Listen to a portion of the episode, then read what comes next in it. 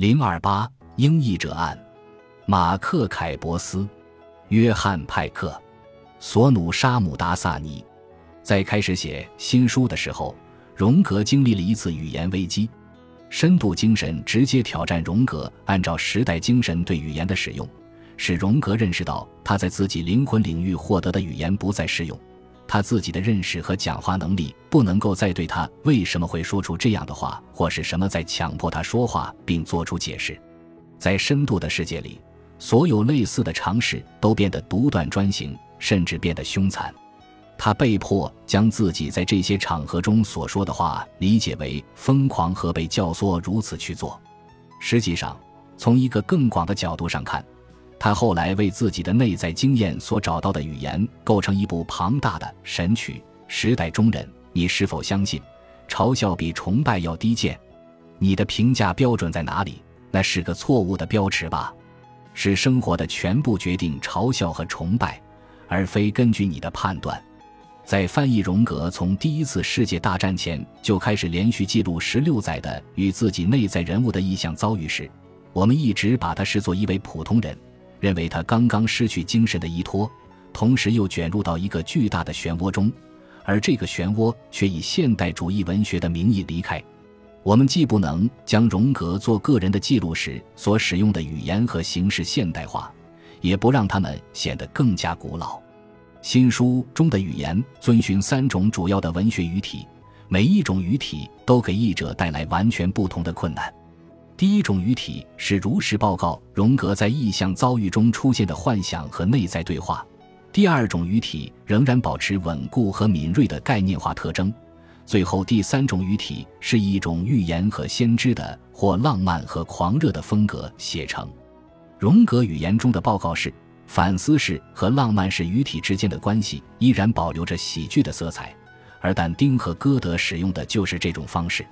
也就是说。在每一章中，描述性、概念性和狂热性的语体不断互相交叉渗透，同时又相互独立。所有这三种文学语体都为心灵的提升服务，每一章都是一个复调，同时又和其他章节共同构成复调。从一九一七年起，审视这一部分的复调开始成熟，它使用各式各样的语调发声，读者很快就会发现。这种设计并非是蓄意为之，而是来自荣格所全身心投入的实验。编者按图解的就是这种结构行文风格的演变。在这里，我们只需要看到荣格在第一仪式层使用的是叙述遭遇，通常是对话；随后在第二层使用抒情般的方式详尽描述和评论此次遭遇。第一层避免使用更高的语调。而第二层把语调提高到或调整到对这段经历进行说教式语言预知识反思的水平上，在荣格的作品中，这种结构是独一无二的，更不是一种暂时的编排，反而随着经历的不断累积，他们的筹码也在增加，因此新书就变成了一种实验，既是文学作品，又是心理和精神的作品。在荣格大量的已经发表和未发表的作品中。没任何一部作品能够像新书一样做得如此细致，且不断在语言上进行修订。对于译者而言，这三种文学语体代表三种模型。我们在翻译时将它们和荣格当时作品中经常出现的探索性框架结合在一起。荣格的任务是找到一种语言，而不是使用现成的语言。预言式和概念性的语体本身可以被视为描述性语体的转移。也就是说，这些语体是从字面水平过渡到象征水平，用象征的水平进行放大，即用现代的方式类比但丁在他写给斯卡拉家族的康格朗德的信中所说的不同的方式。从真正意义上看，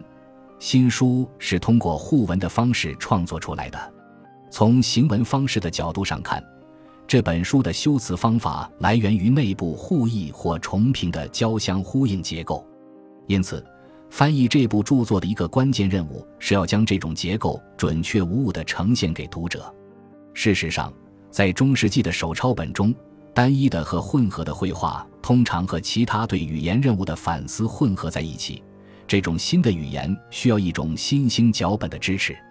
复调风格本身具备的多媒体样式，在中世纪和未来之间形成一种象征的往复运动，恢复心灵的真实性。言语和视觉的意象使荣格扎根过去和当下，又着眼未来，产生一个层阶状的媒介。他的复调风格通过同一混合层的语言反映出来。在翻译这部大约在一百年前创作的作品时，先前的模式和数个世纪以来的评论的批判让译者受益匪浅。如果没有现成的模型，我们只能去想象如何翻译这部数十年以前的作品。因此。我们在把新书翻译成英文的过程中，回避了一些尚未出版或有待证实的模型，主要包括彼得·拜恩斯在一九二五年用使用仿古体翻译的《向死者的七次布道》，他大量使用的维多利亚式俚语。R.F.C. 霍尔在将其他卷的波林根丛书翻译成荣格全集的过程中，被允许翻译这部书时，试图概念性地进行合理化解释的版本。出自 R.J. 赫林达德之手的优雅文字，因此，我们的版本属于虚拟实体英文系列的一种。要考虑到这些虚拟模型强调的是如何把带有历史变化的语言嵌入到英语散文中。在翻译的过程中，我们面对的是如何将新书中的语言和荣格全集的语言之间存在的大量相似性和差异性表现出来，如何同时呼应路德的德语特征和尼采在。查拉斯图特拉如是说：“同样的讽刺性模仿的诗文，由于我们采取这样的方式进行翻译，相应的，我们在引用荣格全集的内容时，也会重新翻译或谨慎地修改已有的英文译本。新书出现在被米哈伊尔巴赫金称为‘画式散文想象’的文学动荡年代。（括号和咒诅的作者）。盎格鲁威尔士作家和艺术家戴维·琼斯指出，第一次世界大战导致文学断层，而作家、艺术家和思想家们直接把第一次大战带来的影响称为“大断裂”。与这几十年其他的实验作品一样，新书对文学冒险的考古层进行发掘，将来之不易的意识既当作铲子用，又将其视作珍贵的陶片。在荣格积极思考是否出版新书的那些年里，他决定不利用这种文学方法为自己赢得名声，也不使用这种风格和里面的内容，从而决定不将它公之于众。到一九二一年，随着心理类型的出版，他发现自己的书房能够为他提供研究这些主题的场所，将它们转译为学术习语。荣格清晰地将这三种语体之间的张力表现了出来。并呈现给未来的读者们，从内部圈子里的朋友到对文本不同层面进行阅读的更大范围的大众群体。这一点充分地体现在不同版本之间代词的频繁变化上，显示出他一直在思考未来的读者会以什么样的方式阅读他的文本。荣格前后一致地使用这种后来被巴赫金称为复调的对话姿态，表示他再一次注意到未来可能的阅读群体。但同时又远离读者的问题，这不是因为他的自傲，而仅仅是为目标服务。这部私人宝藏中的绘画和幻想，以隐秘的互文形式化身进入到荣格后期的作品中，作为晦涩深奥的线索，潜藏在他全部的隐秘努力之下。的确，我们可以想象，荣格是笑着在论文《克莱女神的心理学》的最后一部分写下三个案子，在这篇论文中。他以匿名的形式将自己新书中与灵魂的相遇总结出十二段经历，并将它们称为系列的梦。他对这些内容的评论已经推动他这位冒险家和冒险中的主体进入到未来的讨论中。这部喜剧宏大精美，恭敬的主人李代阿尼玛，并且谨慎使用一切诊断指标。他的语言灵活跨越两种情境。但在跨越的时候，又带着神秘的面纱。语言的策略反映出荣格在保持丰富的双重性和情境性的同时，又有更大目标。虽然荣格宣称他的秘密仪式是特殊的，不能以任何形式模仿，但他仍然将它们视为一个完整的精神过程，并且试图通过这样做来发展出一种习语。那么，其他人就可以使用这种习语，清晰地表达出自己的经验。这是荣格自1913年以来通过无数个不眠之夜找到的改述自己大量不规则语言的方法。这种语言形状已改变，范围也发生了变化，并且变音和重音都加重了。因此，荣格在更高层的段落中依赖路德版的《圣经》进行衔接也不足为奇，因为路德的译本在德国文化中的地位坚如磐石。真神为我们坚固保障与一个强大的堡垒相对应，因此考虑到类似的英文音调，我们在翻译的过程中使用的是钦定版圣经。但是这样做会立即产生一个悖论：荣格在衔接时使用的中介已经将一种外来的精神移植到德语区，就像有人因此会说，钦定版圣经在盎格鲁撒克逊文化也有类似的移植。与马丁·布伯在二十世纪二十年代中期共同翻译了部分旧约的弗朗兹·罗森茨维希指出，路德版的《圣经》是德国精神的伟大缔造者，他正是借助路德的一本无限接近自己灵感的来源。为了安抚我们的灵魂，我们必须记住这样的话，必须忍受他们，从而能够给希伯来人一些空间，让他们比德国人做得更好。因此，我们的翻译不能脱离荣格的一些模式。也不能让它变得比原文更加流畅，甚至不能改变其中的标点。我们要考虑的是但丁的松散取向，或者另外一种极端的形式，就像罗森茨为西为路德加的注拖泥带水。但是，即使这些古老且原始的话语有了广播知识的协助，也无法通过和借助语言接近荣格通过不稳定的经验所传达出的深邃思想。在对后来公开出版的传记进行评论时，荣格刻意回避夸张的风格，以此掩盖他在新书中的痕迹。原始的经验使话语得以旋转，从而使此书开篇就变得生动起来。语言也下到地狱，来到死者的世界，它能让一个人失声，也能让一个人恢复说话的能力。接下来，我们举一些例子，以便使读者了解到这种因素的范围。从而详细地标出任何一次真实赋予的关键点，例如荣格冒着很大的风险让自己进行一场受控的降神活动，同时手中还拿着画板和笔。和尔德林的头发丝一样细的鞭子和以赛亚的舌头上的红炭形成一体，还有柏拉图正常的发狂或神圣的疯狂。我的灵魂轻声对我说：“急促又警醒，言语，言语，不要有太多的言语。”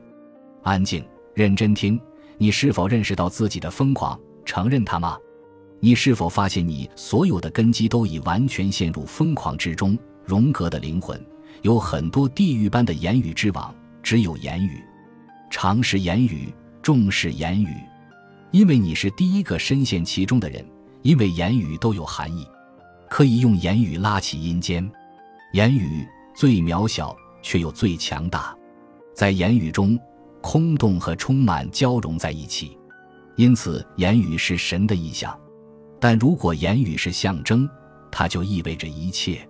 当道路进入死亡，我们被腐烂和恐怖包围着，道路升到黑暗中，以拯救的象征形式脱离口，也即是话语。去世的女人，让我说话啊！你无法听到，多么困难！请让我说话。之后，他变成荣格手中的哈普。也即菲勒斯，荣格的灵魂，你有不允许被隐藏起来的言语。荣格，我的言语是什么？它只不过是微不足道之人的呓语。灵魂，他们不相信你的话，但他们看到你的标志，不知就里的怀疑你是火热痛苦的信使。你开始口吃，说话吞吞吐吐。在为写荣格的传记所做的记录中，荣格回忆说。他仅把非常拙劣的话语带入到新书的原始经验中，但有一个事实与后来的所强调的内容严重不符。我知道腓力门已经使我陶醉，给我一种陌生又有不同敏感度的语言。在神升天的时候，所有这些都会消退，只有腓力门还保留着那种语言。最后一个例子显示，荣格后来把审视。之前所有第二层具有占卜性且狂热的话语都归于腓力门。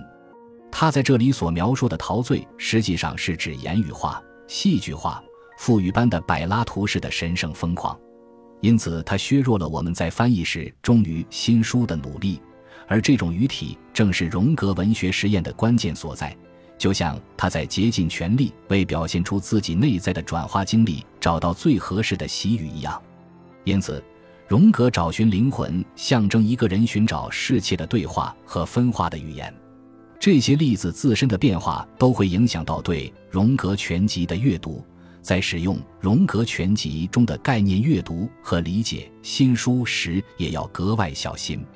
仅举一例来说明。读者会发现，既对立又深度连接在一起的罗格斯和艾罗斯太过条理清晰，而无法与新书中概念性和抒情语言性的语体化等号。荣格对伊利亚和莎乐美之间关系的评论也显示出，他们是一种发展性的关系，即一部形成过程的神秘戏剧，激发的是我们最深层的爱。因此，新书中语言模态的跨度让这出神秘戏剧变得生动无比。但是又不直接与对立的心理功能划等号，正是这种语言的复杂性，使译者在翻译新书时能够驾驭他的修辞手法，在阴间和救赎之间形成张力。在荣格去世前两年，也即1959年，他为使用花体字所写的那本添加上一段简短的后记。这个后记中的修辞方法产生的张力背后有非常强大的力量。再一次游弋在这片彩图构成的海洋中时，他看到任何进一步的总结都是多余的。他写到一半便戛然而止，并放下这本书，就像一个人用上全部的力气终止自己的谈话一样。对应的部分无需再评论，任何评论都比不上书中语言的三种语体。磨难最终成就神曲，无需任何事后理论证明。新书必能经受住考验和责难，就像荣格在一九五七年告诉阿尼拉亚菲的一样，对他的诽谤数不胜数，但他从不在意这些，因此那只拿起的笔才能够自信地将这部书交付到深度的轨道上，并迅速扩展到已经成为采石场的地方，最终开采出荣格全集和波林根苏黎世湖畔的塔楼。在这篇英译者案中，我们仅仅呈现出支配我们翻译的一般原则，而如果我们将我们面临的选择和所做的决定是否正确的内容讨论完整呈现出来，那么也足以形成一本像这本书一样厚的作品。本集播放完毕，感谢您的收听，喜欢请订阅加关注，主页有更多精彩内容。